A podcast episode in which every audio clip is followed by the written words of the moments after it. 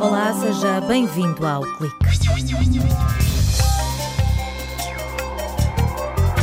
Nos últimos anos cresceram as populações de veado, javali e corso, que se encontram cada vez mais dispersas pelo território nacional.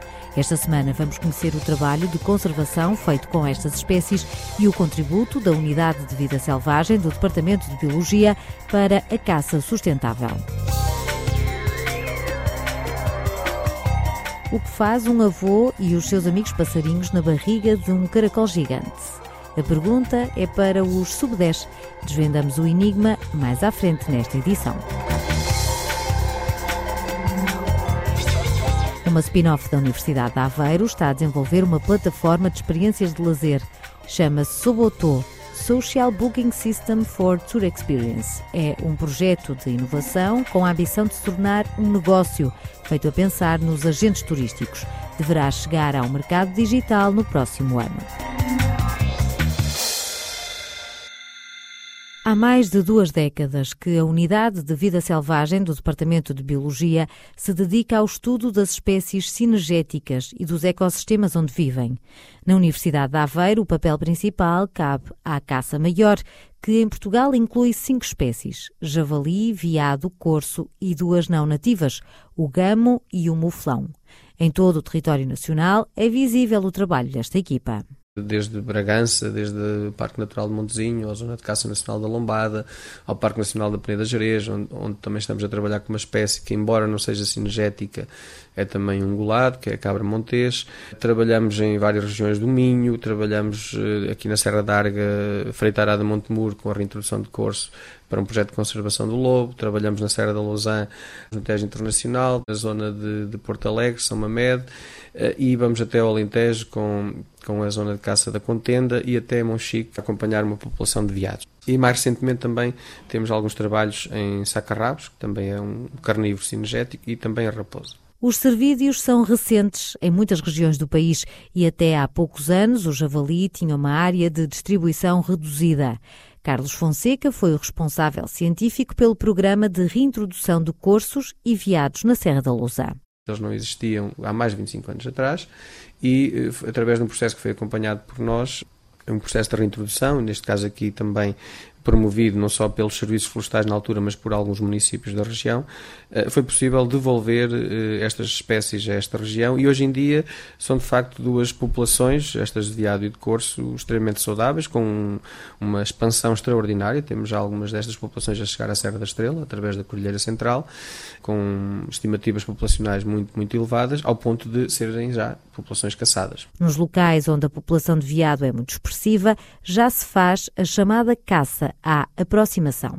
É uma caça que potencia o abate de um animal que está devidamente identificado, seja por ser um animal que é um troféu extraordinário, portanto, e tem um valor muito, muito elevado, ou, por exemplo, um animal que está com condições sanitárias uh, reduzidas e que, portanto, precisa ser, entre aspas, uh, extraído da população, sendo que o processo de esperas noturnas ao luar também pode permitir uma caça seletiva. O biólogo da Universidade de Aveiro adianta que o veado e o corso têm beneficiado das alterações ao nível do uso do solo, do território e até do clima.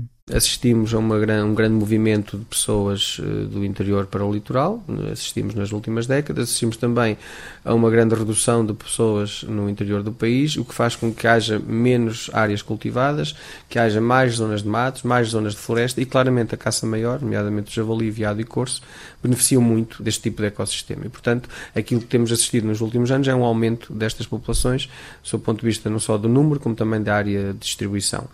E provavelmente vamos ter ter, eu diria, como habitats, como ecossistemas mais interessantes para o corso, cada vez mais no norte do país. E o veado, creio que se adapta um pouco melhor a um cenário de aumento de temperatura. O javali está por todo o lado. O coordenador da Unidade de Vida Selvagem do Departamento de Biologia diz que até já foi visto a dar uns mergulhos nas praias da Arrábida.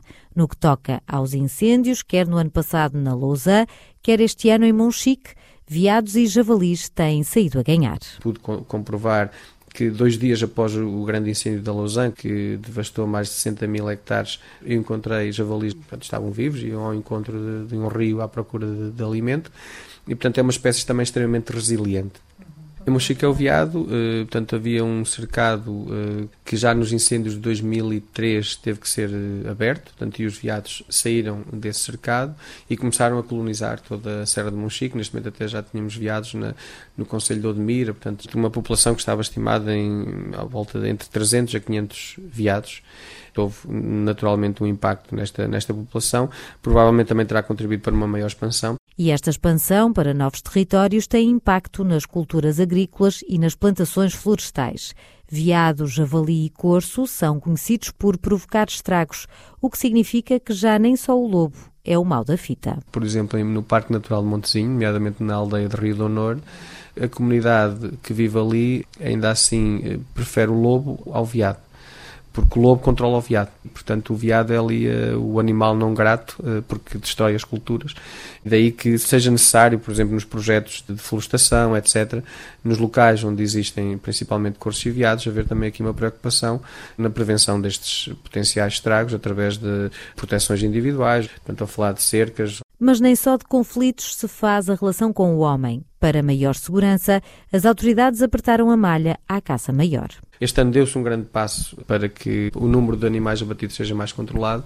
Neste momento, cada espécime de caça maior abatida em Portugal tem que ser identificado com um selo, um selo que vai identificar a zona de caça, a data do seu abate, e portanto esse selo acompanha desde o momento em que é abatido até à comercialização. O trabalho desenvolvido por Carlos Fonseca mereceu o reconhecimento do Clube Português de Monteiros, que o distinguiu com o prémio de Dom João I, uma homenagem pelo contributo para a defesa e valorização de uma caça ética e ambientalmente sustentável. A fábrica Centro Ciência Viva de Aveiro estreou este mês um novo ciclo de conversas dedicado à astronomia. Na sessão inaugural, Zita Martins, do Instituto Superior Técnico, saciou a curiosidade relacionada com a origem e a procura de vida no sistema solar.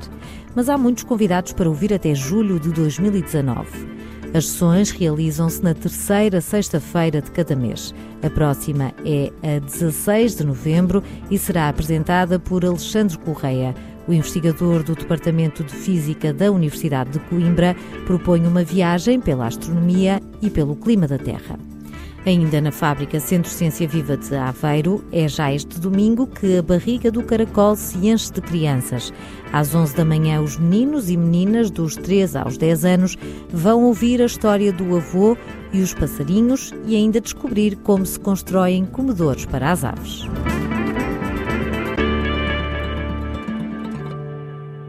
O que fica depois de uma viagem são fotografias, recordações, experiências e aprendizagens.